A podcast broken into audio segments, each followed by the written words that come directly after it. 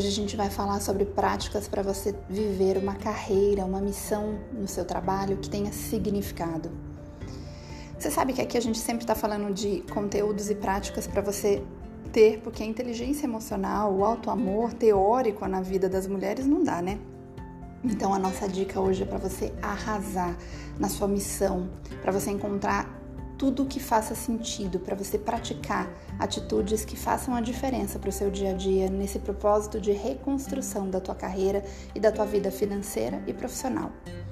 A gente tem certeza absoluta que ser assim, praticar esses conteúdos, praticar o que a gente vai te trazer, vai trazer maiores oportunidades de você fazer a diferença por onde quer que você passa. A primeira é para que você sempre tenha iniciativa. Aliás, esse é um enorme pilar de sucesso na inteligência emocional. Paula, mas o que é ter iniciativa na prática? É não esperar para fazer. É você ser proativo e fazer sempre mais do que te pedem. Não entregue nada baseado no dinheiro. Lembra que o dinheiro é uma consequência. Então, não faça pensando, ah, mas eu ganho pouco, então eu não vou fazer mais. Isso não faz nenhum sentido nesse mundo que nós vivemos, tão competitivo. Então faça primeiro, tire o dinheiro dos olhos e ele virá para o teu bolso. segundo comportamento é não tenha medo de aprender. Pergunte tudo o que você quiser, dentro e fora do seu trabalho. Mantenha contato com pessoas de outras áreas, mantenha o seu LinkedIn ativo, faça novos cursos, queira saber mais sobre temas diversificados, enfim, busque sempre aprender, desenvolva sua capacidade de curiosidade. Para as mulheres de perfil visionário, isso é mais fácil, né? A sonhadora tem isso muito claro. Mas para outros perfis, como por exemplo a analítica, que isso é mais desafiador, ou a própria mediadora, que às vezes tende a se manter na zona de conforto, ou a própria influenciadora que quer tudo para ontem, tem que aprender a aprender. Tem que sempre buscar ter curiosidade para fazer diferente. A terceira dica, o terceiro passo é para você cultivar bons relacionamentos, ter aquela sociabilidade. Isso faz parte diretamente do que é inteligência emocional, do que é auto amor. E para isso você se comunicar bem é fundamental. Então aqui a dica é de novo, se abra para o novo, conheça novas pessoas.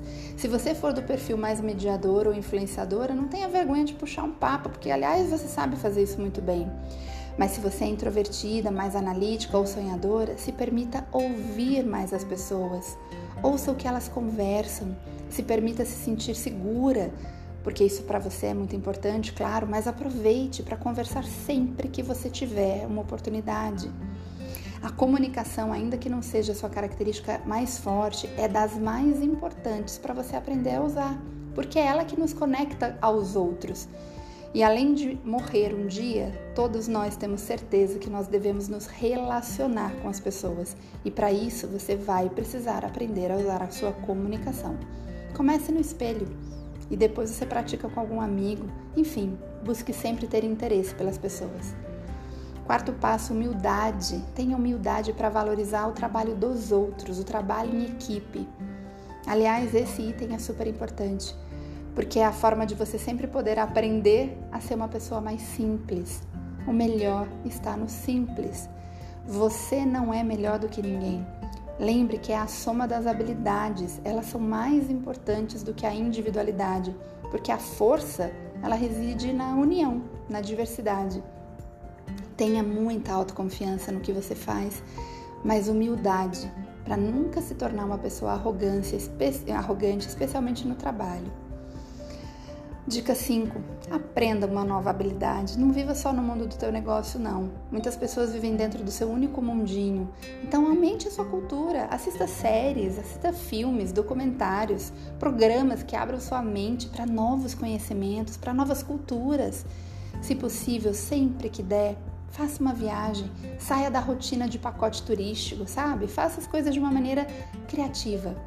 Crie a sua própria forma de ser. Aprenda uma nova língua quando isso for possível, um instrumento, mas enfim, algo que te faça sair da sua zona de conforto. E por último, entenda que o amor pelo que você faz é o primeiro passo para a felicidade no seu trabalho, na sua carreira. E isso não tem nada a ver com o mundo cor-de-rosa, com as lentes cor-de-rosa que a gente tanto fala. A maior atitude de sucesso tem a ver com seu otimismo, é como tudo começa. Você verá no conteúdo dos Poderes da Mulher que o otimismo, a positividade tem sempre a ver com pessoas de sucesso. Você não vai conhecer ninguém de sucesso que seja mediano, que esteja fazendo o básico. A empolgação, inclusive, ela faz parte de um mindset de pessoas de sucesso na vida. Então, bora viver com essa empolgação também. Um beijo e a gente se encontra na próxima prática.